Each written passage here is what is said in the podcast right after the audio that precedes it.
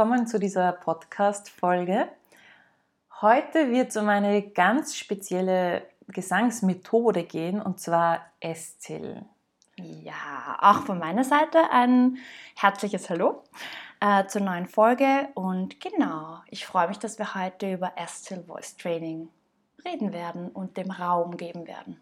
Also ich, Angelika, werde heute die Bettina, nachdem man uns nicht sehen kann, damit ihr einen Namen zu unseren Stimmen habt, werde die Bettina interviewen, weil sie Estil Voice Trainerin oder wie nennt man dich genau, ganz genau? Mhm, es nennt sich Estil Master Trainer. Ah, okay, sie ist das genau. auf jeden Fall.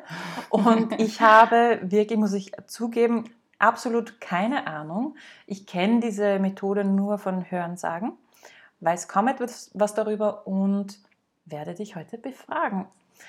Aber am Anfang, glaube ich, ist es am gescheitesten, wenn du uns ein bisschen was dazu sagst, was es denn grundlegend ist. Ja, also Estil Voice Training hm, wurde begründet von der Joe Estil, deswegen nennt sich die Methode oder das Modell auch so. Und äh, sie selbst ist 21, 1921 geboren und war selbst Sängerin und Stimmexpertin und Stimmforscherin. Und Entschuldige, wenn ich ja. unterbrechen darf. Sängerin welches Genre? Ja, sie kam aus dem klassischen Bereich. Ah, okay. Mhm. Spannend. Und die Joe Estel hat sich irgendwann mal so die Frage gestellt, ähm, wie sie so unterschiedliche Genres gehört hat. Wie machen eigentlich Sänger und Sängerinnen das, dass es so unterschiedlich klingen kann? Also das war so ihre Ausgangsfrage. Und dann hat sie eben diesen Weg genommen, dass sie sich mit vielen Forscherinnen zusammengetan hat, um diese Frage zu beantworten. Also so, wie machen sie das? Mhm. Das ist die Ausgangsidee. Und ähm, ich würde jetzt mal sagen, die Ergebnisse dieser Studien, daraus wurde dann das erste Voice Training. Und es versteht sich eben nicht als Technik, sondern eben als Modell, die Stimme zu verstehen. Mhm. Und äh, die Idee dahinter ist, ähm, die Stimme in ihren anatomischen Strukturen zu betrachten, also so, wenn man so möchte, in ihren Einzelteilen. Mhm. Und da gibt es dann sogenannte Figures, das ist nichts anderes als Übungen. Und ähm, wenn man sozusagen ähm, diese anatomischen Strukturen isoliert ansteuern kann, dann setzt man sie in Qualities zusammen. Das sind dann Klänge, wenn man so möchte. Ah. Genau. Das heißt, man weiß dann, welchen Muskel man verwendet, wenn man mehr Raum machen möchte oder, oder wenn man äh, mehr Bruststimme verwendet? Genau, also zum Beispiel, Beispiel. Mhm. Mh, genau, es gibt also 13 von diesen anatomischen Strukturen und vielleicht, um es noch ein bisschen klarer sich vorstellen zu können, eine Figure ist Larynx, also Kehlkopf. Und da geht es irgendwie darum, die Kehlkopfhöhe bewusst anzusteuern. Also das heißt, ich übe, dass ich zum Beispiel einen High Larynx verwende und dass ich dann halt so klinge. Oder halt mit Larynx, wie das jetzt in meiner normalen Sprechstimme ist. Oder wenn ich sage, ich würde Low Larynx verwenden, dann würde ich meinen Kehlkopf tief stellen. Mhm. Also das ist so die Grundidee. Das heißt, dass ich sage, ha, ich widme mich der Figure Larynx, wie gesagt, und übe sozusagen auf unterschiedlichen Tonhöhen diese drei Kehlkopfhöheneinstellungen. Ohne Bewertung.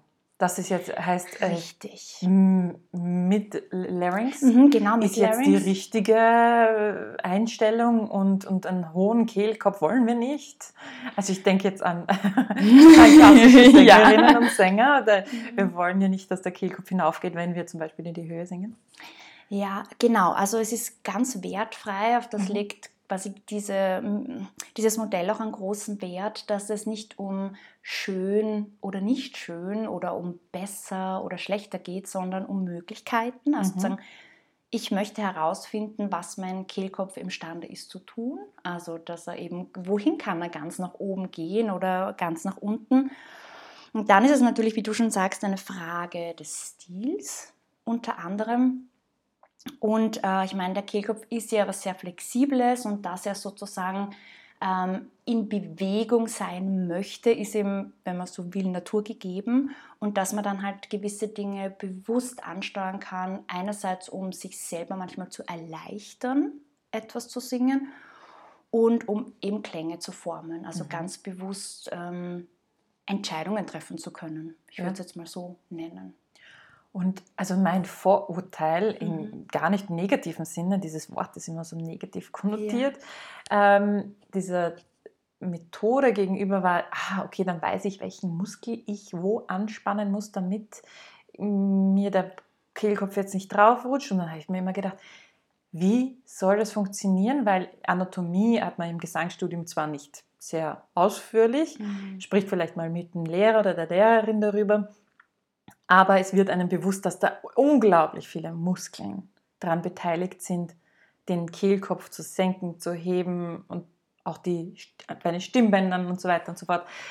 Das, und die ja, die meisten davon unwillkürlich zu sein scheinen. Mhm. Also, dass ich sie nicht bewusst ansteuern kann, jetzt so wie wenn ich sage, okay, ich, ich, ich hebe jetzt meinen Arm und ich spanne, oder ich spanne jetzt meinen Bizeps an oder viele andere willkürliche Muskeln. Mhm. Und jetzt habe ich den Ausgang vergessen, weil ich so viel dazwischen geredet habe. Aber das war so meine Vorstellung. Ah, wenn ich Estel äh, betreibe oder anwende, ich weiß nicht, wie man das sagt, dann weiß ich ganz genau, welchen Muskel ich anspannen muss. Mhm. Also anspannen also, muss. Ja, also ähm, ich würde sagen, es geht natürlich ganz viel übers Gehör und übers Fühlen. Also sozusagen diese zwei Ebenen, so was höre ich und was spüre ich. Und wenn ich dann wie ich das vor mit dem Beispiel gemacht habe, den hohen Kehlkopf zu verwenden, ist im Außen klar hörbar, da ist jetzt etwas anders als zuvor und ich habe quasi ein gewisses Gefühl dazu. Mhm. Und das ist so ein bisschen Idee, sozusagen dieses Gefühl mit dem Hören zu koppeln und dann es wieder ansteuern zu können. Also ja, bei dem Modell ist schon dabei, dass es auch sehr viel anatomisches Wissen ähm, das gut aufbereitet ist, mitgegeben wird, also wo man dann sieht, ähm, wie das denn aussieht äh, und äh, um eine Vorstellung zu kriegen, wo wir im Instrument sind. Und ja, es gibt auch diese Theorie dazu, welcher Muskel wie was macht. Aber ich würde sagen, also so wie ich es für mich auffasse, geht eigentlich es über, hauptsächlich über das Fühlen und übers Hören. Mhm. Weil ich denke, es ist wahrscheinlich jetzt auch keine Notwendigkeit da, zu sagen, wenn ich es ausführen will, ähm, muss ich jetzt in dem Moment ganz genau wissen, welcher Muskel oder welche mhm. Muskeln das sind. Das ist vielleicht interessant, eben, wenn man sagt, Ma, ich möchte das eigentlich gerne mal sehen, vielleicht anhand von Videos, um mir das besser vorstellen zu können, welche Muskeln denn da beteiligt sind. Aber das müssten dann ja sowieso auch an, also animierte Videos oder halt also so erstellt, also wie, kann man ja gar nicht sehen. Also man kann ja den ja. Kehlkopf vielleicht röntgen während dem Singen. Das gibt es ja so Röntgenaufnahmen, wo man sieht, was so. macht die Zunge. Genau, so MRT. ja, genau, MRT mhm. wird das ja. wahrscheinlich sein. Ja. Also bildgebendes Verfahren auf jeden Fall. Richtig, richtig. Aber so, dass man die Muskeln per se sieht, das, das ist ja eigentlich auch sagen wir mal, Gott sei Dank auch unmöglich, dass man uns aufschneidet ja. und dann da reinschaut. Ja. Aber ja, sehr spannend. Also das Spüren ist eigentlich ein, ein, ein großer Teil, ja. um es wieder reproduzieren zu können. Weil wenn man ja nur übers Gehör geht, unter Anführungszeichen nur, ja. dann dann ist es sehr schwer, das vielleicht wieder herzustellen, wenn man keine körperliche, kein körperliches Gefühl dazu hat. Ja, ich würde sogar sagen, das Zentrum ist, ähm, also es ist sogar, ich hoffe, der ist jetzt korrekt der Satz, aber er geht in die Richtung Listen harder to your muscles than to the sound mhm. oder so. Also es mhm. geht wirklich darum zu sagen, wie fühlt sich das an und stimmt dieses Gefühl, das ich habe, überein mit dem Klang den ich erzeuge. Ja. Also ich würde sagen, das Fühlwahrnehmungszentrum ist einfach ganz groß. Mhm. Und das mit dem Zusatzwissen, welche Muskeln da jetzt wie interagieren, ist vielleicht äh, ein Zusatz zu dem. Aber es geht schon einfach um sehr viel um Klangerzeugung. Und ist dieses Modell jetzt sehr verbreitet bei uns?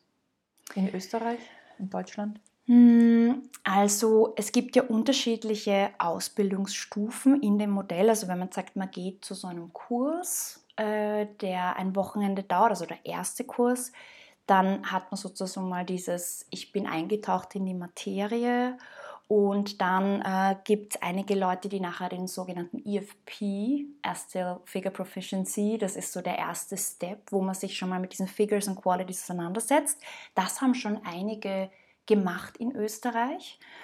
Ähm, und ich würde jetzt mal sagen, bei uns ist es jetzt nicht ganz so weit verbreitet. Also äh, es gibt schon eine Community, aber es ist durchaus noch ausbaufähig. Also der nächste Step wäre dann dieser Estelle Master Trainer, wo dann der Ausbildungsweg schon intensiver ist. Und da gibt es jetzt aktuell, äh, soweit ich weiß, drei oder vier in Österreich. Mhm. Also das ist dann schon sozusagen der Next Level, sich damit zu beschäftigen, weil es sehr zeitintensiv ist, all diese Figures in, mit diesen Ansprüchen und Qualities zu üben und auch diese Theorie dazu zu lernen, eben das mit, dem, mit den anatomischen mhm. ähm, äh, Gegebenheiten, die dazugehören.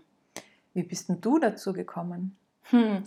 Also ich habe schon öfters Jahre zuvor davon gehört, dass es das gibt, aber habe nie wirklich mir was darunter vorstellen können. Also war auch so, aha, okay, dieses Modell gibt es, aber Fragezeichen.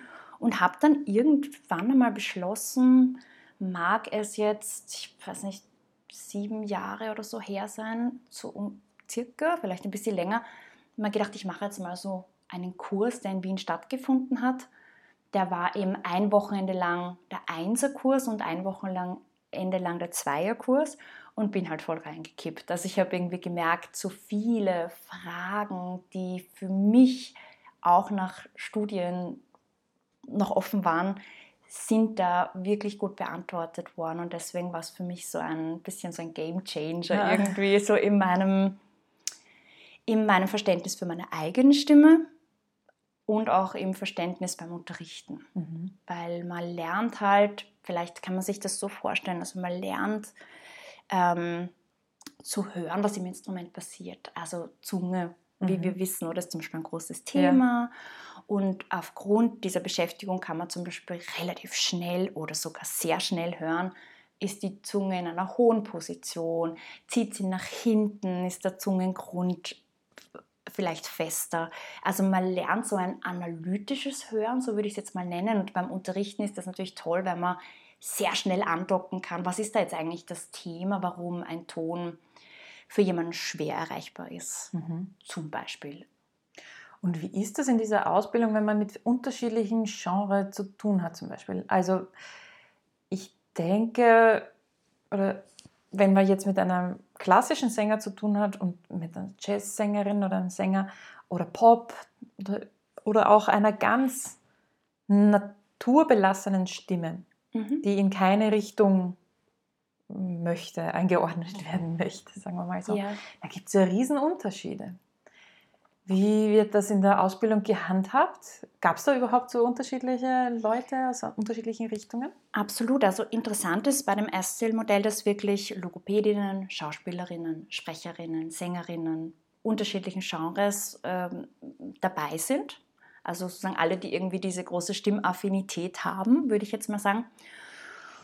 Und ich glaube, ähm, dadurch, dass dieses Modell jetzt keinen also es geht wirklich um Handwerk, es geht um diese Craft-Seite. Also es geht jetzt nicht unbedingt, dass man dort Ästhet, da werden keine ästhetischen Inhalte eigentlich aufbereitet, sondern mehr, okay, wir hören etwas, wir hören jemanden, der klassisch singt, wir hören jemanden, der von mir aus Pop singt oder Jazz singt. Und dann kann man aufgrund von diesen erlernten Parametern einordnen. Ah, jemand singt mit einem hohen Kehlkopf, aha, jemand mit einem tiefer mhm. gestellten, mhm. aber es geht nie um etwas ist besser oder schlechter, ja. sondern nur ums Wahrnehmen, wie es ist, okay. ohne es zu werten. Und dadurch ist, glaube ich, diese Genrebarriere keine Barriere mehr, ja. sondern einfach ein Wahrnehmen, aha, unterschiedliche Klänge, unterschiedliches Repertoire, unterschiedliche Menschen machen unterschiedliche Dinge. Also quasi ein Analyte, äh, Analysetool, oder? Das ja. man irgendwie da kennenlernt. Ja. Aber wie ist es dann, wenn jemand, also ich kann immer nur aus der klassischen Perspektive ja. reden, aber wenn jemand daherkommt und eine ganz feste Zunge hat, keine Ahnung, also und, und das nicht verändern kann. Also gar nicht mehr die Flexibilität hat, was ja leider sehr oft passiert, dass man sich in eine Richtung drängen lässt und halt auch mitmacht, mhm. weil man nicht aufhört, also nicht den Lehrer wechselt oder was weiß ich was rechtzeitig ja. und dann nicht mehr diese Flexibilität hat mhm. unterschiedliche Sachen auszuprobieren. Hat er dieses Modell, Estil-Modell, irgendeine Herangehensweise, wie man das lösen kann?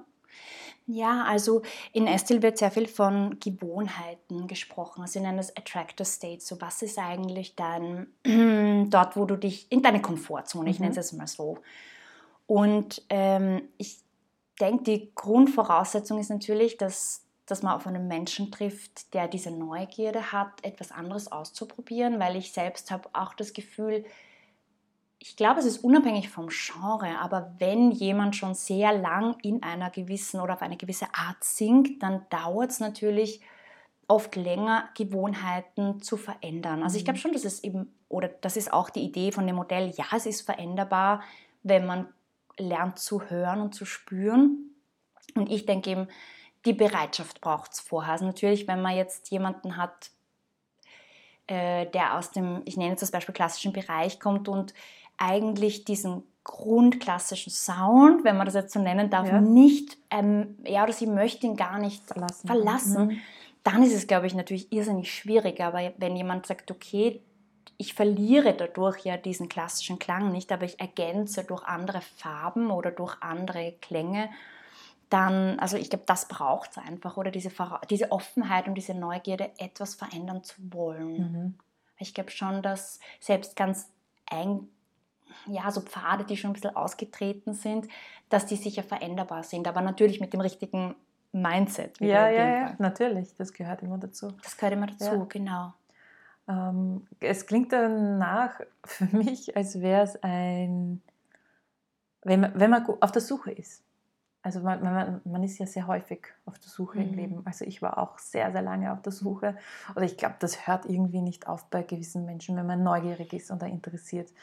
Und ähm, was hat dir denn im Studium gefehlt oder an deiner der Technik, die du gelernt hast? Da redet man in eurem, also in eurem Bereich, das klingt so blöd, wenn ich das sage, aber im Jazz-Popularbereich auch von einer gewissen Gesangstechnik? Ähm, ich würde sagen, es ist sehr, sehr lehrerabhängig oder mhm. lehrendenabhängig. Also so die, die Klangvorstellung oft eines Lehrers oder einer Lehrerin wird halt dann natürlich im Unterricht zum Zentrum. Und für mich hat, also während meines Studiums hat das für mich auch sehr, sehr gut gepasst. Also ja, wir haben an Technik gearbeitet und ja, es war Thema. Ähm, aber es war, würde ich sagen, schon geprägt von dem von der ästhetischen Klangvorstellung meiner Professorin, mhm. was ja völlig in Ordnung ist. Aber zum Beispiel, ich hatte, ähm, mich hat relativ lang das Thema behauchte Stimme begleitet. Also ich hatte die Tendenz einfach ziemlich alles, wenn ich mich jetzt so richtig erinnere, weich und behaucht zu singen. Und irgendwie habe ich dann mal den Punkt erreicht, wo ich dachte, das ist so. Mhm. Ich, es, ich, sozusagen, ich bin nicht oder meine Muskeln sind nicht fähig, den idealen Stimmanschluss zu kreieren und meine Stimme ist halt so. Das war dann mein Glaubenssatz. Und ähm, da war eben, wie ich mit Estil, wie ich mich auseinandergesetzt habe damit und meine Mentorin kennengelernt habe und dann gab es eine sehr intensive Zusammenarbeit, habe ich festgestellt, okay, es geht doch. Es war halt einfach mein Glaubenssatz und es ist mir niemand begegnet bis zu dem Zeitpunkt, ähm, wo er oder sie darauf Wert gelegt hätte, ich sage jetzt mal den idealen Stimmbandschluss zu erreichen.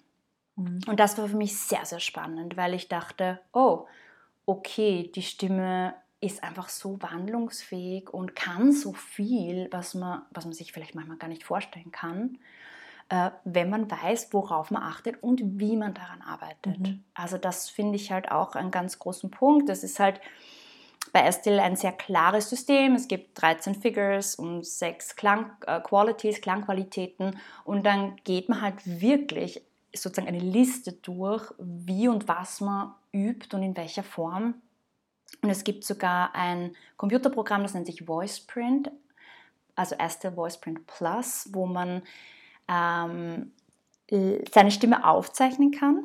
Also du nimmst das auf und du siehst dann quasi, ähm, wenn der Kehlkopf eben hoch ist, ich bleibe bei dem Beispiel, schaut das Bild anders an aus, als wenn er mittel ist oder wenn er tief ist. Das heißt, man kann sozusagen das, was man spürt und hört, auch sichtbar machen und sehen, ja. ah ja, ich sehe auch, dass das Bild anders aussieht. Und somit hat man irgendwie sogar drei auch irgendwie Lerntypen abgedeckt. Mhm. Das Visuelle, ja. oder? Man hat das Kinästhetische übers Fühlen und natürlich dann auch das übers Hören. Sehr cool. Ja, also das wusste ich überhaupt nicht dass das möglich ist. Ja, das ist möglich und das hat, also es gibt auch so, also es ist ja viel im Selbststudium, weil wenn man mal verstanden hat, wie sozusagen was bei diesen Figures verlangt wird und bei den Qualities, ist eben sehr viel, okay, beschäftigen, üben, überprüfen zum Beispiel mit diesem VoicePrint Plus und dann natürlich schon immer die Mentorin sehen und treffen und schauen, äh, deckt sich das mit den Vorstellungen, mhm. äh, wie ich das jetzt gerade übe. Aber es gibt halt sehr viel ähm, Power zum eigenen Tun. Mhm. Und vielleicht noch um das, was mir irgendwie da auch noch wichtig ist, dass es auch niemanden gibt, der einem sagt, wie es sein soll.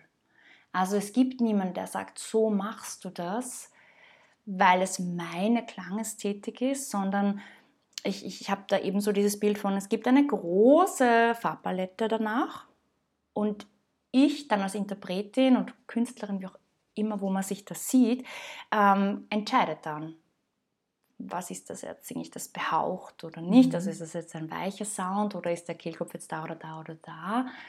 Ähm, genau, also das ist auch die Idee, ja. Tools zu geben, aber nicht, äh, die Idee ist nicht zu entscheiden für jemanden.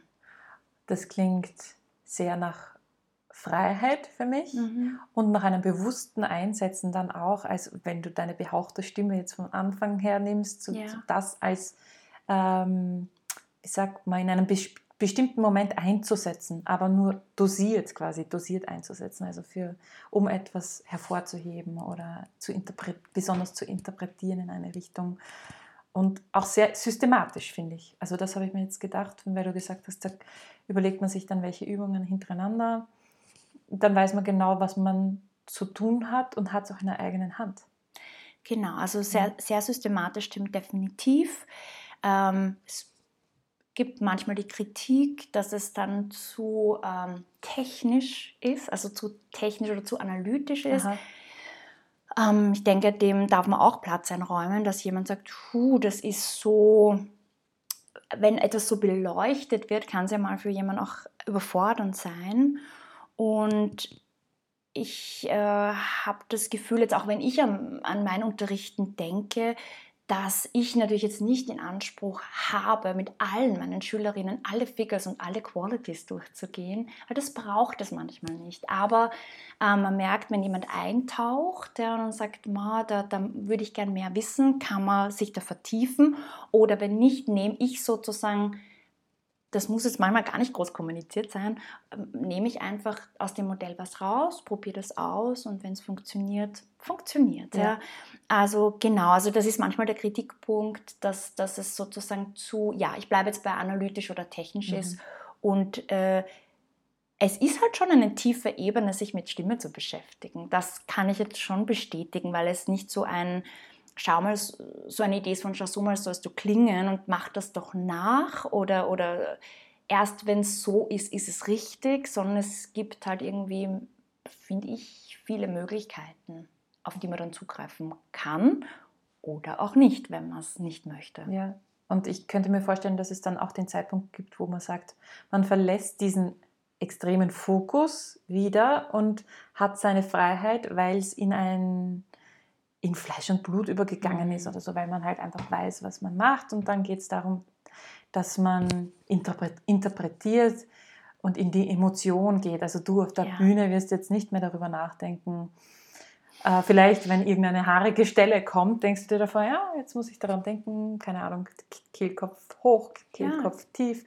Ähm, aber in der Situation kannst du ja nicht über all diese Parameter nachdenken. Das ist auch nicht die Idee. Ja, ja das ist ja, aber das ist ja der Schritt davor. Das heißt, man kann das eigentlich, egal in welchem Level man gerade ist, ob man ganze Anfängerin ist, äh, fortgeschritten oder halt Profi, äh, immer anfangen damit, mit dieser Methode, mit dem Modell. Ja, ja? definitiv, genau. Und eben auch das, ähm, ich würde sagen, jeder, der sich für Stimme einfach interessiert und äh, kann genau jederzeit damit anfangen. Also es gibt ähm, Kurse, wie gesagt, diesen Einserkurs und den Zweierkurs. Ähm, da kann man auf die Website schauen, also unter www.estelvoice.com kann man dann nach Länder filtern zum Beispiel und dann sieht man, welche Kurse angeboten werden und wenn man sich dafür interessiert, ja, dann kann man einfach starten. Es gibt manchmal auch die Möglichkeit, Einführungskurse zu besuchen. Die sind dann eintägig und man kann mal so reinschnuppern, worum geht es da, spricht mich das an, bevor man jetzt diesen Eins- oder Zweierkurs macht. Mhm. Genau, und da findet man eben, äh, so die Seite ist gut strukturiert, das heißt, man findet da äh, das, was man braucht, wenn man jetzt sagt, ich möchte mal loslegen. Spannend. Du hast ja auch gesagt, Menschen aus Sprechberufen mhm. waren jetzt auch dort und Logopädinnen und Logopäden. Genau. Ähm, das heißt, wenn man jetzt so wie bei unserer Folge, was denke ich über meine Stimme, mhm. sagt, irgendwie klingt meine Stimme so unangenehm und ich weiß nicht, das stört mich, ich möchte das verändern und dann ist ein Weg natürlich zum, äh, in die Logopädie oder ein anderer Weg vielleicht zu so einem Kurs, wenn man sagt, ich möchte jetzt wirklich ein bisschen eintauchen und verstehen können, warum ist das so, warum klingt die so, warum nehme ich sie so wahr und was kann ich denn tun dafür, dass sie vielleicht entspannter klingt. Ja, also definitiv. Mhm. Ich denke, es ist so ein bisschen wie eine, eine Reise zur eigenen Stimme, so würde ich es jetzt nennen. Also so dieses Auseinandersetzen oder Beschäftigen auf einer sehr subtilen, tiefen Ebene. Und äh, ja, also ich denke, es ist sicher ein, ein schöner Punkt, eben auch wie du jetzt sagst, wenn man das Thema hat, das einem vielleicht irgendwas unzufrieden macht, kann man sicher sich damit beschäftigen oder ein, kriegt man sicher Antworten oder eben auch, wenn man sagt, na eigentlich mag ich meine Stimme jetzt eh auch schon, aber ich interessiere mich für mhm. mehr, dann natürlich auch. Ja. Genau. Cool, also ich habe sehr viel über diese Methode gelernt. ich sage immer. Methode, aber es ist ein Modell. ja, genau. Ähm, Modell. Und du machst das ja im Sommer, oder? Ah, ja, es gibt ähm, also das 11. Erste World Voice Symposium findet dieses Jahr in Wien statt. Genau, es ist immer irgendwo anders. Ja. Und das findet von 2. bis 4. August statt. Und das heißt, das sind drei Tage, drei Symposiumstage gefüllt mit Vorträgen, Workshops, ähm, alles, was sozusagen zu diesem Erststill-Thema dazugehört. Und genau, man kann sich dafür anmelden. Und welche Rolle hast du dort? Was machst du? Also ich bin in diesem Estil-Komitee mit dabei. Das heißt, ich werde halt die drei Tage auch sehr präsent sein, bin so ein bisschen mit der Organisation, äh, also in die Organisation involviert und werde selber dort keinen Vortrag halten, aber werde sozusagen einfach da sein, um zu unterstützen. Genau. Das heißt, wenn man dich kennenlernen will, näher, kann man dich dort gut kennenlernen. Ja. Ich nehme an, man kann dir auch schreiben, wenn man jetzt denkt, ah, ich würde das echt gerne ausprobieren so ein Kurs dauert mir zu lang, aber ich möchte jetzt einmal so vielleicht in einer, in einer Stunde reinschnuppern. Ja. Bist du da die Richtige dafür? Ja, da bin ich die Richtige dafür. ja, sehr gern. Also, cool. ja. Wenn du nichts mehr loswerden möchtest, würde ich sagen, sind wir eigentlich schon wieder am Ende unserer Folge angekommen. Ja. Wir freuen uns irrsinnig, wenn ihr uns Feedback gebt oder uns Wünsche unter unseren Folgen da lasst oder uns schickt. Da spreche ich auch für dich wahrscheinlich. Ja, Bettina. also wir freuen uns über Input, über Reflexionen, über Wünsche oder auch eben, wie du sagst, so welche Themen vielleicht euch auch interessieren bei unserem Podcast Stimmig und äh, ja, wir sind da. Genau. Dann verabschieden wir uns. Ja, bis zum nächsten Mal. Bis zum nächsten Mal.